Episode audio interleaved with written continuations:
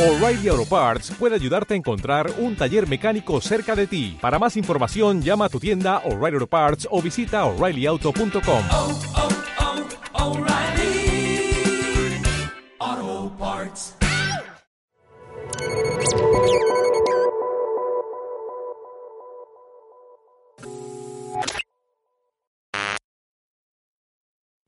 Profesor Ibáñez, buenos días. Hola, buenos días, ¿qué tal? Sismólogo, vamos a hablar con, con, usted del volcán del Cumbre Vieja, pero vamos a contextualizar. Este volcán ya se preveía que podía erupcionar, porque los movimientos sísmicos ya eran evidentes desde hacía mucho tiempo. Sí, los terremotos es la respuesta del terreno ante un aumento de, de la energía cuando es un terremoto en una región tectónica, como por ejemplo yo estoy en Granada, es la energía asociada al desplazamiento, lo que llamamos la tectónica de placas, pero cuando estamos trabajando con volcanes, es la respuesta ante, digamos, el transporte de una masa, es la que vamos a denominar magma. Conforme se va moviendo, tiene que abrirse camino y va rompiendo. Al romper genera estos terremotos. Por regla general, en este caso en Canarias, los terremotos, como el magma proviene de, del límite entre la corteza y el manto, empieza a romper y va generando terremotos profundos. Eso ocurre con una cierta antelación que puede ser en algunos casos hasta años.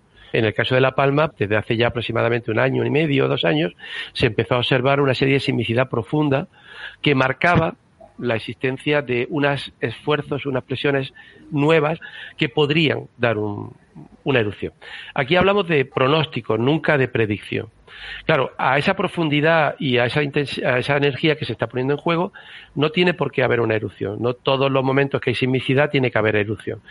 Por tanto, lo que marca es un punto de inflexión en el conocimiento desde el punto de vista científico. Conforme la sismicidad va desplazándose de la profundidad a la superficie, lo que nos empieza a decir es que, oye, parece que hay una migración del magma, pero tampoco todo el magma que migra de la profundidad a la superficie va a derivar en una erupción. Hace aproximadamente seis meses hubo una crisis sísmica relativamente importante que provocó un momento en donde la comunidad científica ya dijo, oye, aquí está pasando algo que podría derivar en una erupción. Y empieza a barajarse como un escenario plausible una erupción volcánica. Hay un problema y es cuándo. La escala de tiempo geológico no tiene nada que ver con la escala de tiempo humano. Uno, dos, tres días, uno, dos, tres meses, cinco meses, desde el punto de vista geológico de la evolución de, de estas características, muy poco. Entonces no tenemos esa capacidad ni la podremos tener simplemente porque son dos escalas diferentes. Es decir, no podemos manejar, por mucho que nos, nos, acusen de desconocimiento o de excusarnos, es otra escala de tiempo. Mientras que eh, el día y la noche o el, o el, tiempo atmosférico es una escala de tiempo muy corta, la geología, la Tierra tiene 4.500 millones de años. Y eso hace que, desde ese punto de vista, es otra escala temporal diferente. Pero hace seis meses ya hay un primer reapunte de que el escenario eruptivo podría estar presente.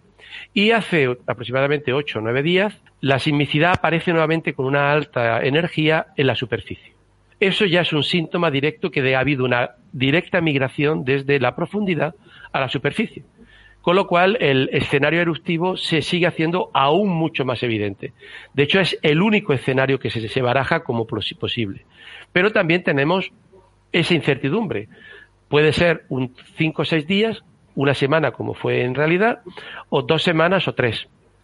Pero sí es cierto que ya en ese momento, y de hecho el semáforo volcánico pasó a ser amarillo, es decir, oiga, que sí, que tenemos algo, se aventuró. A partir de ahí se aceleró.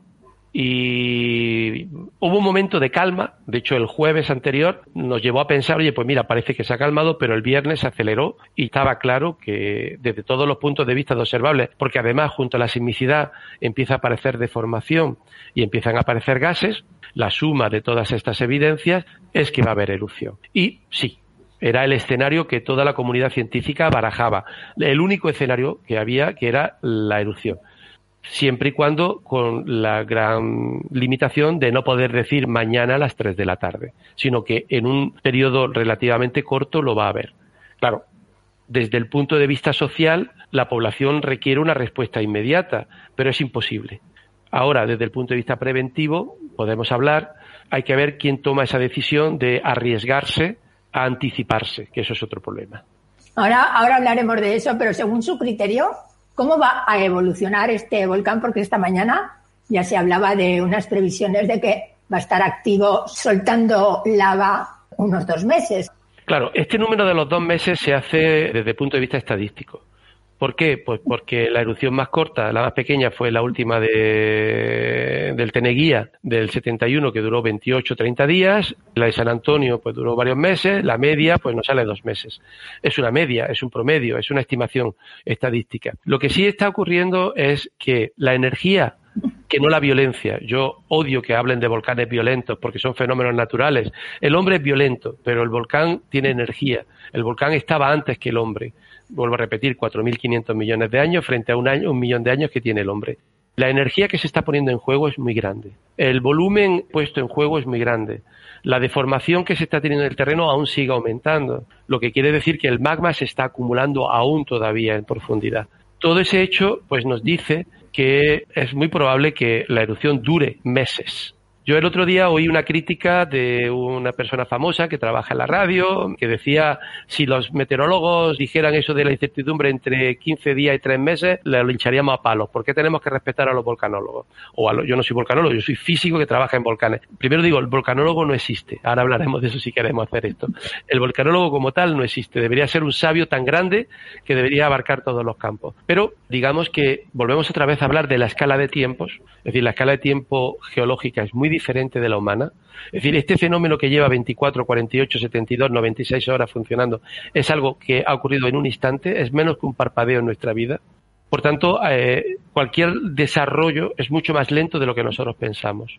Y por otro lado, no vemos por mucho que miremos hacia el interior de la Tierra, la única manera de conocer lo que hay en el interior es a través de métodos indirectos. Necesitamos métodos indirectos, que en este caso son los terremotos, en el otro también puede ser la magnetotelúrica, puede ser la geoquímica, lo que nos dé la evidencia. Por tanto, la previsión de lo que puede ocurrir es, es algo que es muy energético, por tanto, va a durar más, va a funcionar a pulsos, y eso también es otra importante. Es decir, habrá momentos en que parece que baja la actividad, y volverá a subir.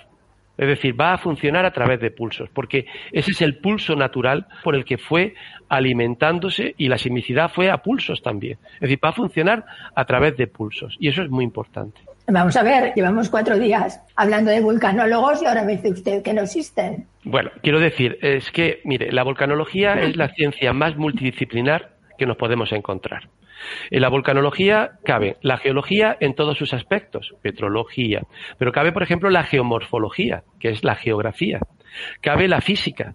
Yo soy físico, pero en la física estamos sismólogos, hay que hacen geotermia, hay quien hace gravimetría, hay quien hace magnetismo. Cabe la química en todos sus aspectos, geoquímica de todos los fluidos. Cabe, digamos, la biología. Pero en física de la atmósfera, por ejemplo, ahora tenemos que estar en manos de, los meteorólogos para que nos digan cuáles son las direcciones de viento, condicionantes y, digamos, otros efectos. Pero también cabe el aspecto social, los aspectos psicológicos, cabe los aspectos históricos. Son fundamentales los historiadores en nuestro campo para que nos den una evolución y una visión de lo que hay. Dudo que haya una persona que abarque todo este campo a la vez. Llamarte volcanólogo es pretender saber que tú sabes todo sobre los volcanes. Tú tienes una faceta en mi caso es la sismología volcánica. Evidentemente, puesto que trabajamos en volcanes, recibimos formación, conocimiento de otros aspectos, pero yo no me atrevería a hablar de geoquímica, yo no me atrevería a hablar de petrología, yo no me atrevería a hablar de magnetismo cuando hay otros especialistas en este campo que saben mucho más que yo. Por lo tanto, yo soy humildemente un sismólogo, una persona que trabaja en terremotos, que lo aplico a volcanes para conocer el interior de los volcanes y luego, uniendo todo, generar un campo general del conocimiento.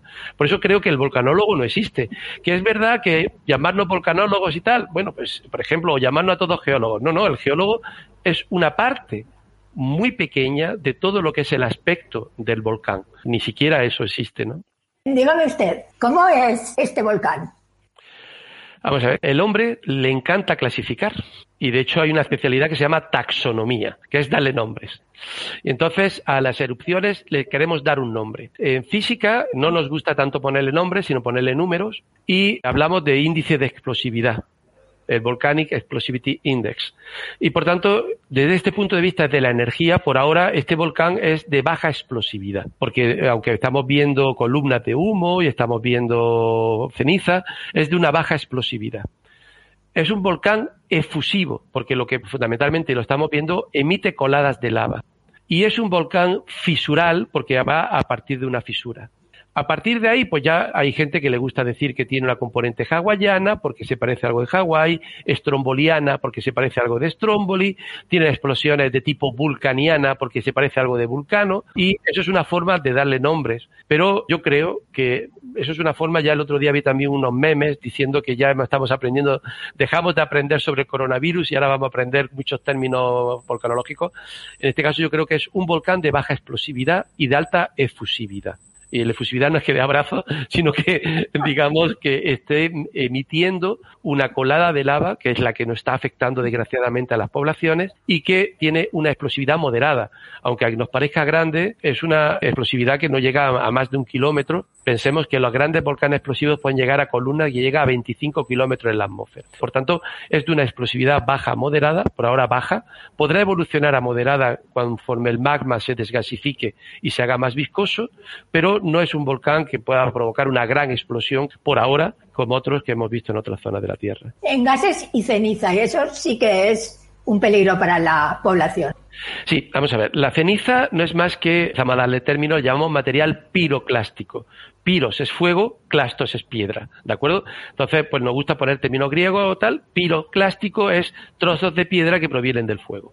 Entonces, estos trozos de piedra pueden ser grandes y los llamaríamos bomba, un poquito más pequeñitos los llamaríamos lapili y cuando está muy fino lo vamos a llamar ceniza. Esa ceniza es material mineral, no es ceniza orgánica como la que sería del resultado de quemar madera o papel, sino que son restos minerales.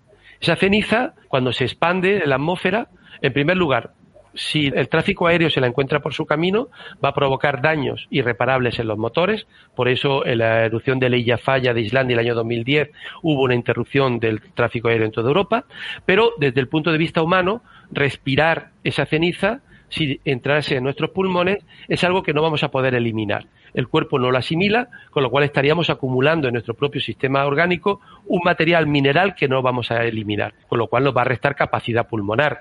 Por tanto, hay que intentar tener cubrebocas, mascarillas, para poder, ahora, como todo el mundo utilizamos la mascarilla por el coronavirus, nos va a venir muy bien llevar mascarilla porque es necesario. Junto a esos gases vamos a tener otros gases como fundamentalmente el vapor de agua, es decir, el 80-85% de lo que emite los gases, el volcán es vapor de agua, acompañado de dióxido de carbono. El dióxido de carbono es irrespirable, provoca asfixia en grandes cantidades, en este caso por la orografía se va a ir, pero hay otros gases como el dióxido de azufre o el ácido sulfídrico que respirado en grandes cantidades nos puede provocar edemas pulmonares e incluso la muerte. Ahora mismo los compañeros del INVOLCAN, del Instituto Volcanológico de Canarias, están estimando un volumen de 10.000 toneladas diarias de dióxido de azufre en la atmósfera. Se disipa porque se está disipando, es esa nube blanca que estamos viendo en todas las cámaras, pero si nos acercamos podríamos respirar un gas venenoso.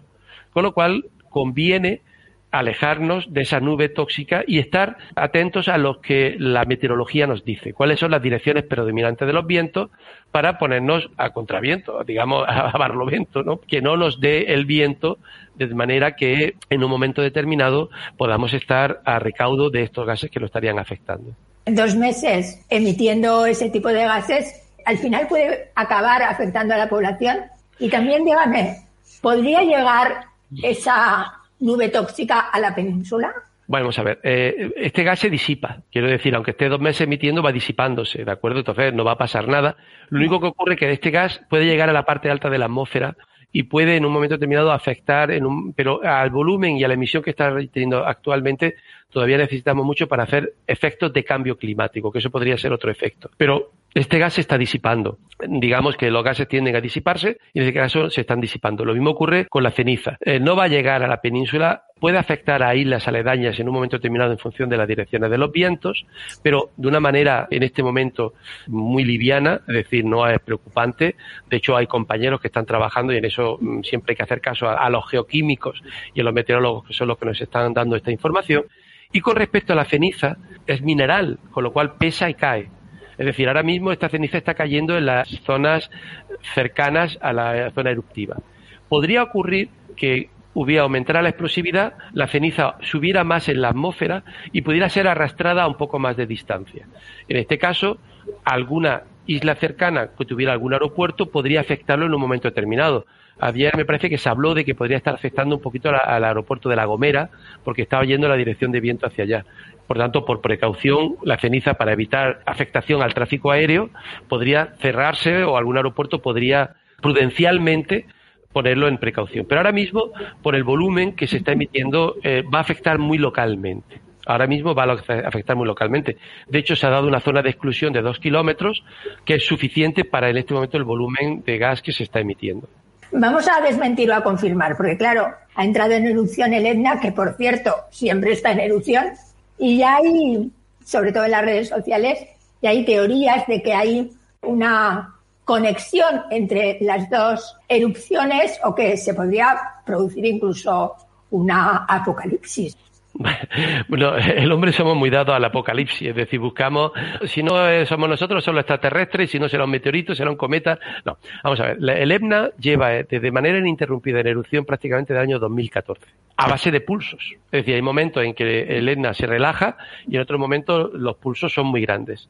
Nuestro grupo de investigación hemos publicado hace unos meses un, artículo científico en donde estimamos cuál es el volumen de material fundido que tiene y en ese volumen calculamos que hay aproximadamente unos 40 kilómetros cúbicos de material del Etna que se está almacenando ahí que puede dar lugar a esas erupciones. Y eso es algo que lleva desde el año 2007 trabaja a pulsos. Entonces, esto ha sido una coincidencia, pero es que hace tres semanas, cuatro semanas hubo otro pulso similar. Cualquiera podría decir, ¿y por qué hace cuatro semanas sí ahora no? Imagínense que tenemos un, algo que se repite muchas veces, como son las erupciones del Etna, con algo que se repite muy lentamente, que es la palma. Habrá un momento en que habrá una coincidencia entre lo rápido y lo lento. Esto ha sido una coincidencia entre lo rápido y lo lento. Y es una pura coincidencia. No tiene nada que ver, pues simplemente ha habido una coincidencia en el tiempo entre la erupción del Etna y eh, la erupción que tenemos nosotros ahora. Pero es que la erupción del Etna, vuelvo a repetir, es algo que lleva ya siete años como mínimo ininterrumpido, pero antes hubo desde el año 2008 hasta el 2010. Hubo una pequeña relajación de unos pocos años, pero es así. Ha sido usted extremadamente crítico hasta la saciedad sobre el tema de la evacuación de las personas que viven cercanas al volcán, sobre todo porque opina usted que no ha habido una prevención, ¿no? Vamos a ver, el problema está en que me consta que la comunidad científica tiene conocimiento, ha estado trabajando y ha estado presionando para reflejar lo que está ocurriendo. Y hay una toma de decisiones que afecta a la población. Es cierto que poner el semáforo en un color implica una serie de acciones. Pero cuando estamos hablando de fenómenos naturales como estos, desde mi punto de vista hay que ser muy conservador, pero en el sentido positivo. Hay que ser defensor de la población. Es decir, no hay que importar equivocarnos en ir por delante incluso cuando tengamos que rectificar. Claro, aquí ocurre un pequeño problema. Eso lo vamos a poder hacer si antes la población ha estado educada. Y en la cultura mediterránea, en general, solemos ser muy fatalistas. ¿Qué quiere decir? Que no hablemos de la muerte porque vamos a traerla. No hablamos del cáncer, hablamos de largas enfermedades. Entrenar ante los riesgos parece como que si lo estuviéramos llamando. Yo vivo en Granada, en Granada ha habido terremotos y también he sido muy crítico en la falta de la educación ante la población en caso de terremoto. Cuando tú insistes en que tienes que educar a la población desde años parece que es que tú dices, es que tú sabes que va a haber un terremoto y no nos lo estás diciendo. No, no, sé que lo habrá. Pero si estamos entrenados y si y ese entrenamiento es el adecuado, la respuesta va a ser la mejor. Alertar a la población y decirle en un momento determinado que va a haber una erupción o que puede haberla, aunque luego no la haya, no va a ser un fallo ni del político ni del científico, va a ser que buscamos la protección de la población, no buscamos el protagonismo. Y ahora voy a hacer un ejemplo, si me permite, para que se entienda lo que quiero decir. Hace unos años yo estaba en la Universidad de Washington, en Seattle. La costa oeste americana, entre muchos de los fenómenos que puede tener, los volcanes, los terremotos, está la afectación por tsunami de terremotos que pueden ocurrir en Japón, en Alaska, en Chile. La población está educada para que en caso de una emergencia, pueda autoevacuarse de manera ordenada y esperar las instrucciones. En el estado de Oregón, que está entre el estado de Washington y el estado de California, son costas planas, varios pueblos oyeron un ruido tremendo, la vibración de sus cristales y se produjo una autoevacuación, es decir, no autoevacuación, sino que los colegios montaron a los niños en sus autobuses, fueron a un punto de encuentro, la población que estaba en la zona de la, de la costa fue al punto de encuentro elevado donde había que refugiarse para caso de tsunami, y allí el sheriff, que en este caso es el responsable de la protección civil, buscó información. Al cabo de dos horas se descubrió que no había habido ningún terremoto, que aquel sonido era el estampido sónico de unos aviones militares que estaban haciendo una maniobra y la población volvió ordenadamente a su casa. La noticia que aparecieron en los medios de comunicación fue el éxito de la educación ante los planes de emergencia. No se dijo qué cobardes, no se dijo hemos perdido el tiempo, Ningún padre histérico fue a los colegios a decir dónde está mi hijo, mi hijo, mi hijo se va a morir,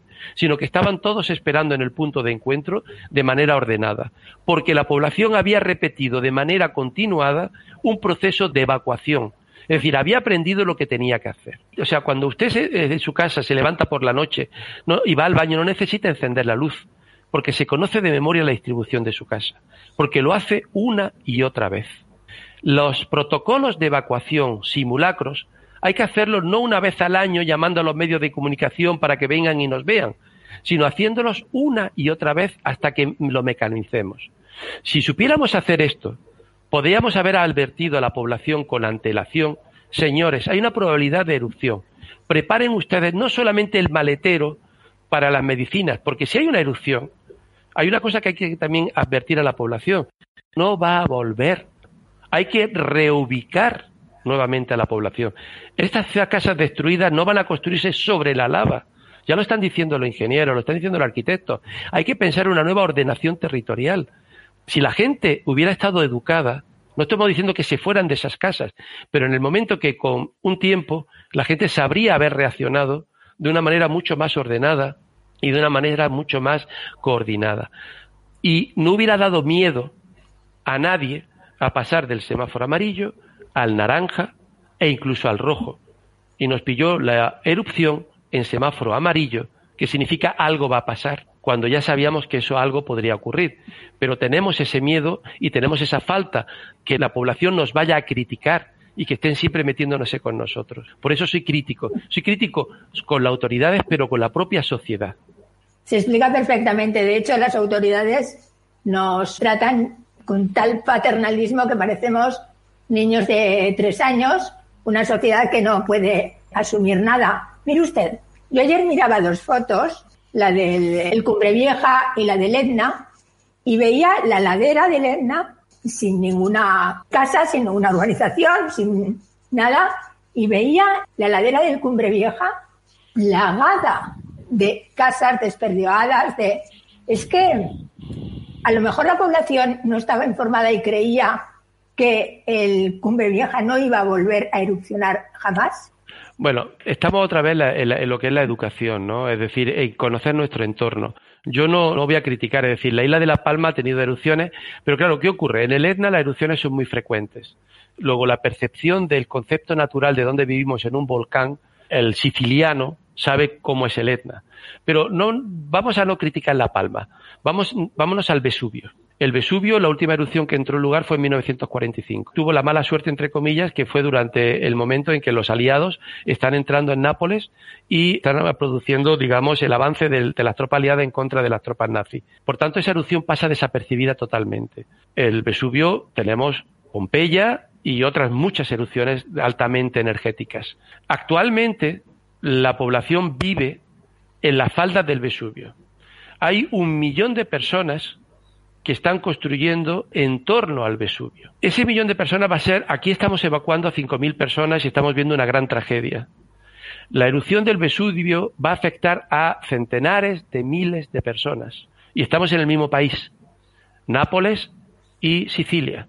Estamos en el sur de Italia, no pensemos norte y sur, sur de Italia, conceptos mediterráneos puros. Pero se nos olvida todo tenemos muy mala memoria. Por otro lado, evidentemente, si la última erupción que ocurre en La Palma, en la del Teneguía en el 71, y todo el mundo habla de una erupción muy bonita, tal y cual, pues se nos queda en la memoria que todas las erupciones canarias van a ser como la del Teneguía. La erupción de, de Timanfaya sepulta a un pueblo completo, que es Yaiza, completamente sepultado, y es trasladado. Pero tenemos erupciones muy violentas, antiguas, en la isla de Tenerife, y siempre nos referimos pues a la de Garachico, otra serie de erupciones pequeñitas. ¿Por qué? Porque siempre queremos pensar en lo más fácil, en lo más conservativo. Y yo creo que una buena educación nos permitiría en un momento determinado poder afrontar el entorno, que quiere decir que no es con miedo, sino con responsabilidad. Y en un momento determinado, pues es verdad que no podemos prohibir construir en toda la isla de La Palma, es completamente imposible. Es decir, hay un desarrollo social, económico, cultural, pero a lo mejor podemos asumir el riesgo de un número de casas que puedan dañarse, porque luego tenemos la posibilidad de resarcir a la población, porque esa es otra. Es decir, ¿cuántas de las promesas que se están haciendo a la población se van a cumplir luego? Pregúntele usted a las personas de Lorca, en el terremoto de Lorca, que mató personas en, hace unos años, cuánto del 100% que se prometió se ha cumplido, ¿de acuerdo? Es decir, una cosa es lo que se nos promete y otra es lo que hay. La probabilidad de estas personas, pues es si una vez cada 40, 50 años, 60 años, es un riesgo asumible, siempre y cuando estemos educados y podamos en un momento determinado desplazarnos hacia otro lado. Es decir, la gente que abandone supiera con toda la tranquilidad que tiene el respaldo a largo plazo porque a corto plazo toda la autoridad van a hacerse fotos, todos, todos van a hacerse fotos. Pero el problema es que va a ocurrir dentro de tres años. ¿Lo prometido se va a seguir cumpliendo? Las personas que se han reubicado, ¿cuánto terreno público hay disponible para reubicar estas personas en el futuro? ¿Cuánto va a ser una expropiación? ¿Dónde vamos a construir? Eso es lo que implicaría que podemos vivir en nuestro entorno y de otra manera. No sé si me explico. Soy crítico, pero soy crítico contra nuestra propia sociedad. Es decir, el Mediterráneo queremos que nos las den todas. Siempre habrá otro que nos tiene que salvar el problema. No somos eh, el anglosajón, y no es que sea un gran admirador, porque a veces son otra cosa, pero el anglosajón es autosuficiente en muchas cosas. Y eso es un problema que nosotros tenemos. Cuando el Cumbre Vieja se calme, ¿cómo va a quedar la orografía? Porque claro, eso va a cambiar, el paisaje va a cambiar considerablemente, si no es total, en esa zona. Bueno, en primer lugar nos va a quedar un paisaje negro, ¿de acuerdo? Es decir, la, la, vegetación tardará decenas de años en reconquistar ese terreno, que lo hará, en primer lugar. En segundo lugar, vamos a ver que van han aparecido unos nuevos edificios que son estos conos, estos volcanes, estas bocas eruptivas que van a formar edificios, que van a ir creciendo, que son nuevas montañas. Esas montañas que se han visto ahora, por ejemplo, en la parte baja, pues son restos de nuevos edificios que nos van a ir recordando que son los volcanes. Si llega al mar, pues habremos conquistado algo de terreno, habremos, el volcán habrá conquistado algo de terreno, es decir, la isla podrá haber crecido en extensión, ahora mismo está creciendo en altura. Es decir, lo que vamos a ver es un paisaje completamente negro, donde habrán aparecido una serie de edificios. Esos edificios serán estas, lo que llamamos ahora las bocas eruptivas, lo podemos ver en Timafalla, por ejemplo, queda muy bonito, se ven las bocas eruptivas, pero podemos verlo también en cualquier otra zona de, Canarias. Es decir, por ejemplo, anoche estaban hablando los periodistas desde lo alto de una de las colinas, de, una, de un cráter, de una estructura volcánica, que en donde dice, cuando llegue la lava lo va a rodear, porque fue un antiguo volcán. Es decir, eh, evidentemente ahí está. Entonces nos va a aparecer este, ese paisaje, que es un paisaje en este momento eminentemente oscuro, y unos nuevos edificios volcánicos, valles cubiertos, es decir, el valle en su primera parte van a estar cubiertos y luego, pues eso, un nuevo material que va a ir cubriendo y que va, y si continuara y llegara al mar, pues incluso ganaríamos un poco de terreno al mar, a la isla, claro. Ya lo ganamos una vez, ¿no? Ya se ganó la vez anterior. No, Toda la isla la ha ganado, toda la isla la ha ganado, toda la isla volcánica. Es decir, si pudiéramos retroceder 10 millones de años, allí no habría nada. y ahora hay una isla, no sé si me explico. Es decir, la isla entera es volcánica, es que no se nos olvide, todas las Islas Canarias han ido surgiendo y emergiendo de un mar, desde un fondo oceánico, para generar este arco de islas. Es decir, es material puramente volcánico, no hay otra cosa que material volcánico. Todas las Islas Canarias y todo el fondo oceánico es material volcánico. Es decir, ya lo hemos ganado, siempre lo hemos ido ganando. A veces mucho más energéticamente, no violentamente, sino mucho más energéticamente, otras veces menos energéticamente. En este caso, eh, Teneguía fue poco energético Este vamos a ver cómo evoluciona. En otros casos, pues llegó a, a, generar lo que le llaman la dorsal. Ese famoso, que es muy bonito, era muy bonito, habrá que esperar un tiempo para caminarlo, que es comenzar en el Teneguía, prácticamente en el sur, y terminar prácticamente en esta zona de San Antonio. Es un paseo cultural muy bonito para ver diferentes estructuras volcánicas que se fueron originando, claro. Y en esa verdad absoluta de que eh, son islas volcánicas, debería actuar no solamente el plan de reconstrucción, sino también el plan urbanístico que siga a ese plan de reconstrucción, ¿no? Bueno, yo ahí, claro, el plan urbanístico es complicado de hacer. Lo que pasa es que no puedes construir pensando en que en algún momento puede ser destruido. Es la mayor o menor ordenación, o sea, no puedes prohibir que la gente construya. Eh, hay una, la, la gran ventaja que tiene en este caso las Islas Canarias es una concienciación de la naturaleza y todas las altas cumbres canarias son parques nacionales o parques naturales, con lo cual ahí estamos limitando en las altas cumbres la construcción. Y eso es muy bueno porque también es un poco de seguridad. Es decir, no hay ninguna alta cumbre que no sea parque natural o parque nacional eh, y, no se va a construir. Eh, eh, es inevitable que el hombre busque la construcción. Por eso yo digo que, hombre, la ordenación puede estar bien, pero mm, si el plan implica cuando ocurra una erupción de este tipo, asumir que vamos a estar cubiertos en aquellas zonas donde se afecte por la propia sociedad, es decir, que tengamos la seguridad, pues vamos a vivir mucho más tranquilos. Es decir, el drama de las personas que, es que es dramático verlos llorar, ver que la gente se ha llevado un maletero de cosas nada más porque no, la, ha podido tener tiempo, pero ni siquiera la propia educación le ha permitido pues hacer o, la, infraestructura, haber llevado infraestructura para poder llevarlo a llevarse antes de tiempo todo ese material, pues el respaldo de la sociedad. Es decir, no solamente ahora que estén en casas de amigos, sino que ya estén diciendo, no os preocupéis, que esto va a ser reconstruido aquí y vais a tener en, en seis meses, ocho meses, en otro lugar de la isla, vuestra propia casa. No que el consorcio de compensación de seguros te dé un dinero, porque para, tenga en cuenta que eso le van a dar el, valor catastral, ni el valor sentimental ni la construcción.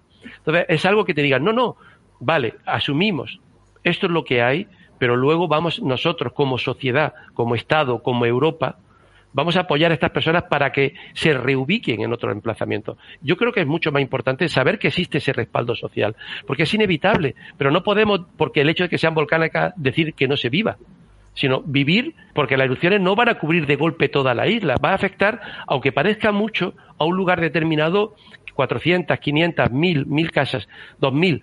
Bueno, la llevaremos a otro lado y vamos a apoyar a la población de esa manera. ¿Cuánto se sabe? ¿Me salgo un poquito del tema? De las entrañas de la Tierra, de la reacción de las entrañas eh, de la Tierra, a pesar de la tecnología de la que disponemos. Se sabe mucho poco, porque si hay que analizar este tipo de eventos cuando se producen, es bastante difícil, ¿no? Evidentemente, el primer gran problema que tenemos es que mirando para adentro eh, no es transparente para nuestros ojos y para, la, digamos, lo que llamaríamos la luz electromagnética, que es lo que nos permite ver, ¿no? Entonces, eh, la ciencia y tiene que utilizar métodos indirectos. Y ahí la sismología, por eso en ese caso los sismólogos eh, tenemos un, papel fundamental, es la mejor herramienta. ¿Por qué? Porque utilizamos las ondas sísmicas de manera parecida a la que utilizamos la luz para ver. Es decir, igual que nosotros vemos un objeto porque la onda rebota, la luz rebota en ese objeto y nos llega a nosotros y podemos ver, yo estoy viendo la pantalla, estoy viendo el ordenador, estoy viendo ese objeto, es simplemente la reflexión de la luz sobre ese objeto que me llega a los ojos. Las ondas sísmicas tienen las mismas características de propagación de ondas que la luz y son capaces de iluminarnos el interior de la Tierra. Entonces, utilizando la propagación de las ondas sísmicas en el interior de la Tierra, podemos ver ese efecto de rebote, porque cuando nosotros estamos viendo un, objeto, lo que estamos viendo es la reflexión de la luz en ese objeto. Luego, nosotros viendo cómo las ondas sísmicas se reflejan o cómo se mueven en el interior de la Tierra, en esa reflexión podemos iluminar y diseñar cómo es ese objeto. Por eso, cuando yo dije, por ejemplo, que recientemente hemos publicado un artículo que hemos dicho cuál es el volumen estimado del magma en el Etna, lo que hemos hecho ha sido utilizando, en este caso, pues eh, aire comprimido en el mar, lo hemos mandado a muchas direcciones en el interior del Etna, hemos recibido el rebote y en función de cómo era el rebote, hemos visto las características del interior. Y con esa característica hemos visto cuál es el volumen más o menos estimado del Etna en el interior del Etna. Es decir, lo vamos iluminando. De esa manera podemos ir iluminando cada vez más hacia el centro. Podemos iluminar las diferentes capas de la Tierra. Claro, hay unas limitaciones. Todavía no podemos iluminar con toda la energía del mundo y hacer el mundo transparente, pero la sismología está trabajando en esa eh, iluminación o en ese dibujo de imágenes de la estructura del interior de la Tierra. Por eso la sismología sigue siendo una buena herramienta, porque podemos iluminar desde el camino, el ascenso, el volumen, la estructura, las características físicas, que luego lo vamos a interpretar en función de lo que luego veremos en la superficie. Sabemos casi más del espacio próximo que del centro de la Tierra, ¿no? Sí, y además invierte mucho más. Es decir, el, la cantidad de dinero que se invierte, que a mí me parece fantástico. Es decir, mirar las estrellas, el hombre siempre. Es, que es curioso, porque las estrellas son románticas, los terremotos y los volcanes son nos dan pavor, ¿no? Evidentemente. Entonces, las estrellas no matan. Nos podemos enamorar con las estrellas, nos enamoramos de la luna, pero no nos enamoramos de un terremoto, de un volcán. De esa manera, socialmente, digamos, proporcionalmente, el dinero que se invierte, por ejemplo, la astrofísica, que no, me, no quiero decir eso es fantástico, una rama de la ciencia de la que aprendemos muchísimo, es prácticamente mil veces más que el dinero que se invierte en estudiar el interior de la Tierra. ¿Por qué? Es muy fácil. Cuando hay un terremoto o un volcán lo llamamos catástrofe o desastre. La raíz de catástrofe o desastre es la misma. Los astros nos han abandonado. Es decir, los dioses han dejado de querernos los astros, las estrellas, lo maravilloso que teníamos, han dejado de querernos. Con eso decimos todo, es decir, parece que estamos eh, trabajando, en, el hombre sitúa el infierno en un volcán. La, en la entrada en Dante, la Divina Comedia, la entrada del volcán es el El, el, demonio vive en el azufre y, y, en la lava, ¿no? O sea, imagínese todo eso. Pues imagínese convencer a la población de que tienen que invertir en, en nosotros, por decirlo de una manera, para trabajar en el campo de ciencia de la Tierra, por ejemplo. A ver, cuando un volcán erupciona y la lava comienza a salir por esas lenguas candentes, es imparable. Sin embargo, ya estamos oyendo que hay ciertos planes para poder encauzarla o que se han ensayado eh, otro tipo de cosas. ¿Usted qué opina? Pues que es un error, es un esfuerzo en vano. lo ideal, ya me, me lo dijeron muchas veces, es saber modelizar por dónde va a ir la lava y actuar para rescatar lo que podamos. Estos esfuerzos son esfuerzos que se hacen de cara a la galería y que me perdonen. Se han hecho, por ejemplo, en el Etna, donde ha habido muchas coladas de lava, se tiraron bloques de hormigón.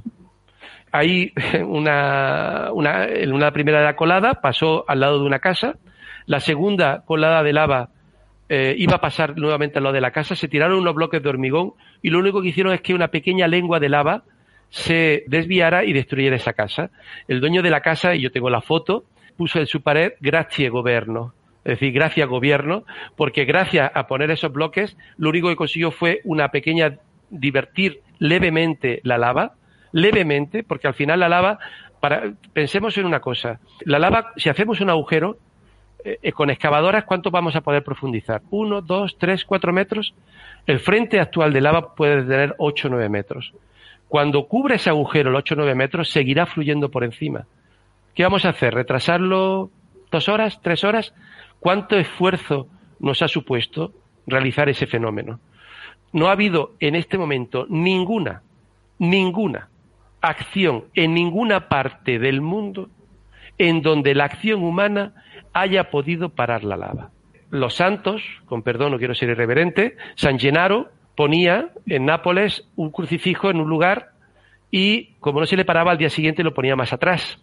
Cuando se para, San Gennaro paró la lava, pero es que se paró en el puerto de lo que es actualmente Nápoles, en una zona plana. Santa Ágata, la patrona de, de, Sicilia, también paró la, la lava y la, y la imagen de Santa Ágata se va poniendo en los diferentes lugares donde, en hornacinas donde va a parar la lava y tenemos un rosario de hornacinas que van yendo hacia atrás conforme se para la lava. Ni siquiera espiritualmente vamos a parar la lava. Eh, hay ejemplos donde dice, los bomberos pararon la lava. No, no, es que el frente de lava se paró ahí y ahí echaron agua. Si no se hubiera parado por natural, por mucha agua que se le echara, no se frena. Piense que hay volcanismo submarino con cuatro kilómetros de agua encima y sigue habiendo erupciones volcánicas y no para la erupción volcánica. ¿De acuerdo? Cuatro kilómetros ¿eh? de agua Entonces, no, ninguna acción va a parar la lava. A ver, en la península no nos salvamos. Tenemos toda la vertiente mediterránea plagada también de, de volcanes que no erupcionan. Pero ni erupcionarán. Es decir, son volcanes extintos. Son volcanes que hace aproximadamente con mínimo un millón de años entraron en erupción. Bueno, pues ese volcanismo ya no va a entrar en erupción. ¿Por qué? Porque la dinámica terrestre, la Tierra es muy viva, por decirlo de una manera, donde en un lado hay actividad volcánica, al cabo de unos millones de años emigra hacia otro lado. Entonces, donde la hubo, como pudo ser en el Cabo de Gata y entonces el Levante, Posteriormente ya no va a haber erupciones. Luego hay una zona que es el campo de Calatrava, en Ciudad Real, donde esporádicamente cada decena de miles de años se han encontrado algunas erupciones. La probabilidad es que hay que esperar otras decenas de miles de años, con lo cual tampoco es, preocupante. La última en la zona de Olot, la Garrocha, también hubo una serie de erupciones hace un cierto tiempo, pero tampoco es relativamente preocupante. Es decir, en este momento en la península ibérica no hay que considerar bajo ningún momento un riesgo volcánico de ningún tipo. Evidentemente, los que trabajan en la Garrocha o en Cabo de Calatrava evidentemente nos están contando que podría, haber algo dentro de algunas decenas, centenares de años probablemente, o decenas, decenas de miles o, miles de años, o centenares de años, pero no actualmente. Pero el, el Levante no. Es una buena noticia esa porque también se anda especulando con estos volcanes que se han ido descubriendo ahora, porque claro, es eso también un poquito de, eh, de información. Qué bello espectáculo natural si no fuera tan agresivo y tan dañino o haya sido tan agresivo y tan dañino. Sé que no es el momento de hablar del turismo de volcanes, porque en estos momentos todavía está haciendo muchísimo daño a la población, pero evidentemente es un reclamo, ¿no? Sí, vamos a ver, el turismo volcánico existe. Yo personalmente este verano he ido con mis hijos a Islandia y he ido a ver la erupción que había en la península de Reykjanes. Tuve mal tiempo, con lo cual no pude ver, pero enseñé a mi hijo los géiseres, enseñé glaciares, enseñé conos volcánicos. yo lo he hecho. Yo he hecho turismo volcánico cuando he ido a Canarias. Yo, eh, aparte científico, he ido a ver Timanfaya, he ido a ver todos los volcanes que he podido ver. Turismo volcánico existe. Evidentemente ahora, pues ya quisiera yo, por ejemplo, estar haciendo como las fotos que tengo aquí detrás, pues hacer bonitas fotos de la erupción. Desgraciadamente ahora no es el momento ni la situación. Es decir, hay personas que están sufriendo y es un daño muy fuerte y irreparable. Es algo emocionalmente durísimo, ¿no? Entonces, que alguien aparezca con una cámara de fotos porque quiere hacer una foto y tal, pues es duro.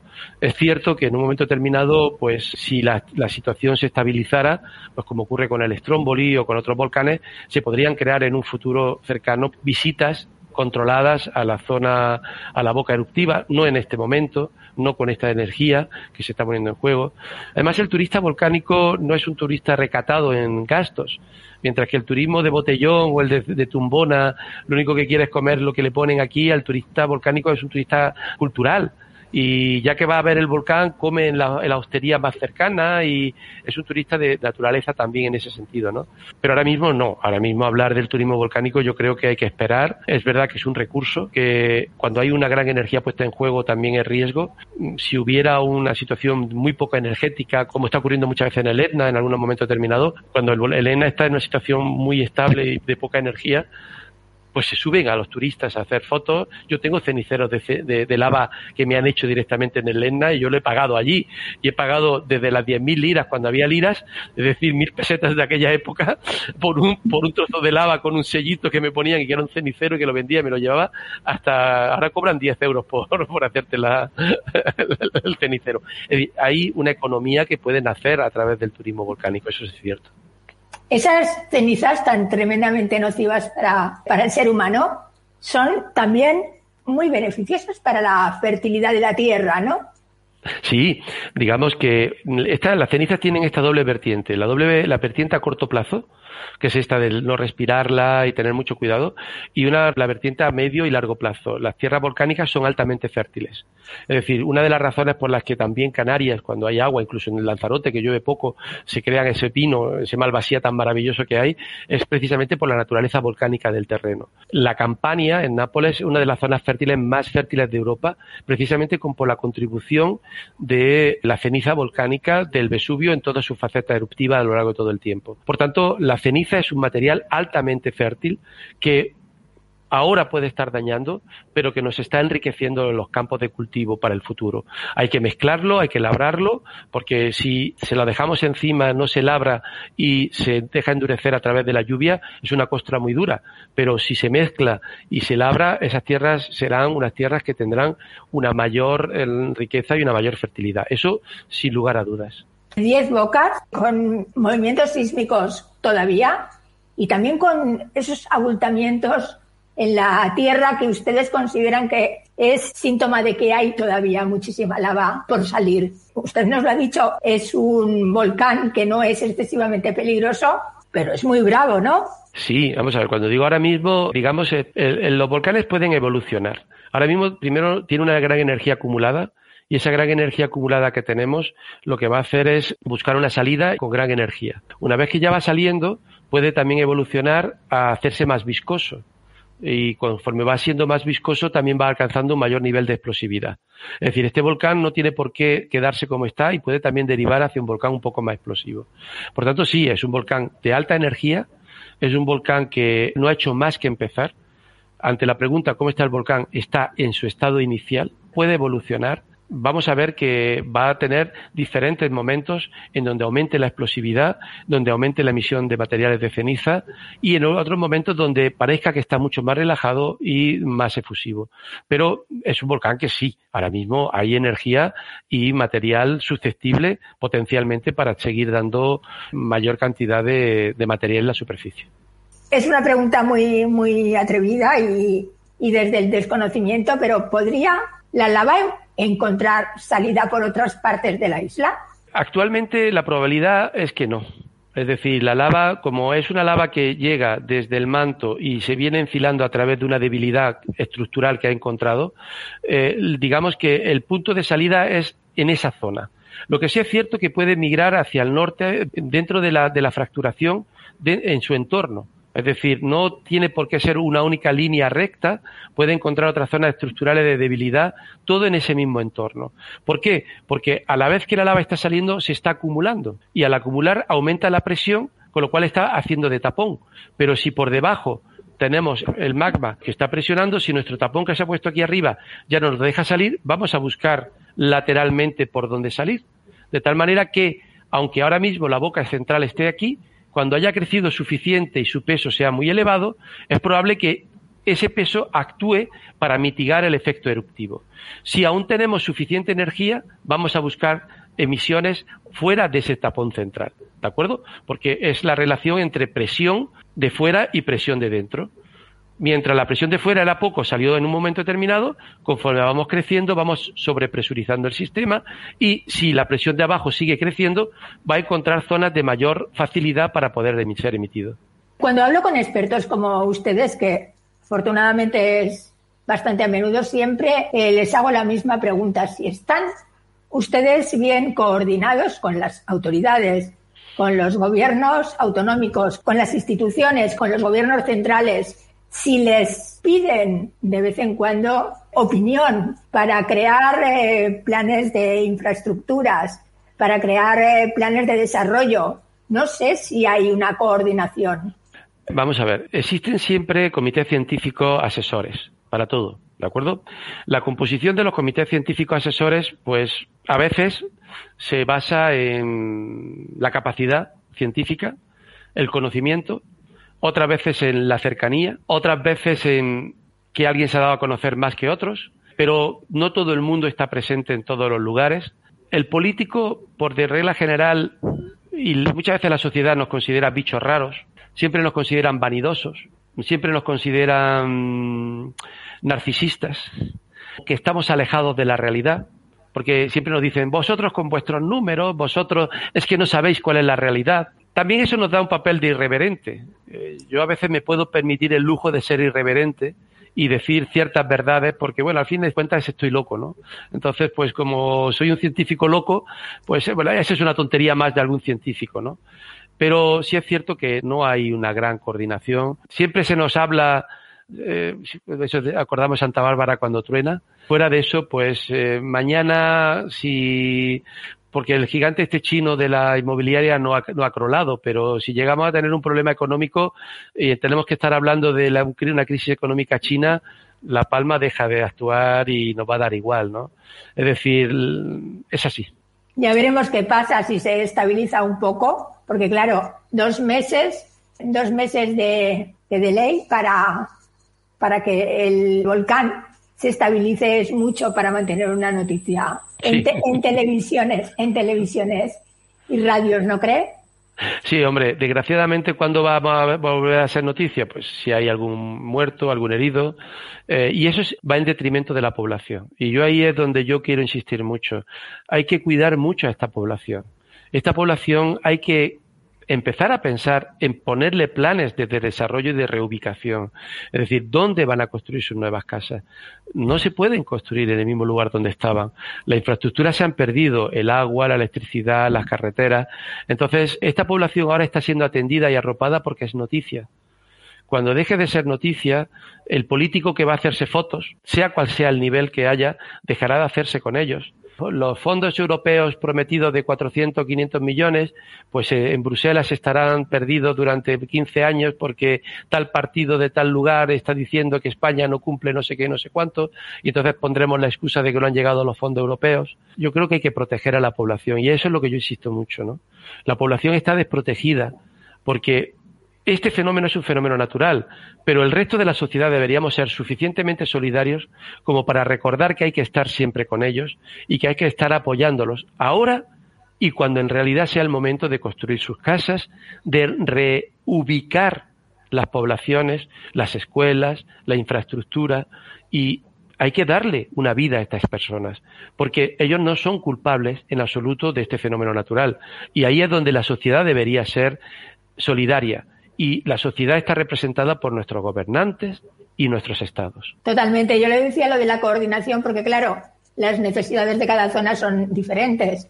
Eh, no es lo mismo Murcia, donde la preocupación es el agua, por ejemplo, y debería haber un comité de expertos en gestión del agua, pues cada vez que se afronta un plan o, una, eh, una infraestructura o cualquier tipo de cosa, o por ejemplo en Canarias, evidentemente son los expertos en sismología los que deberían asesorar a los gobiernos. Las, diferencias, eh, las necesidades de las poblaciones en los diferentes sitios, lugares, son evidentemente no son iguales. No, ahí está claro, evidentemente. Lo único que pasa es que también los expertos muchas veces se buscan los expertos más locales, más cercanos, ¿no? Es decir, yo estoy en Granada, cualquiera le podría decir, bueno, uno de Granada que tiene que hablar, ¿por qué tiene que hablar de Canarias, no? Hombre, porque igual que eh, trabajo en Canarias, pues trabajo en, Italia, trabajo en Islandia, trabajo en he estado en la Antártida, he estado en la Argentina, en México, y a veces resulta paradójicamente mucho más fácil ir a investigar a México o Argentina que en nuestro propio territorio nacional, por lo que sea es una cultura mediterránea. Yo en ese sentido el Mediterráneo tiene lo bueno, lo regular y lo malo, ¿no? Eh, pero bueno, así somos. Profesor Jesús Ibáñez, yo simplemente le haría una petición a estas alturas que sigan ustedes siendo eh, muy irreverentes, pero mucho. Necesitamos, la población necesita que los científicos, por lo menos los investigadores como usted, sigan siendo muy, muy irreverentes. Le damos las gracias por haber estado con nosotros, por contarnos todo lo que nos ha contado, por atreverse a hablar de cosas que todavía no se hablan y le damos las gracias. Muchas gracias a ustedes por invitarme y bueno, por, por estar aquí, por compartir este tiempo y permitirme hablar, que yo soy demasiado parlanchín. Muchas gracias. Muchas gracias.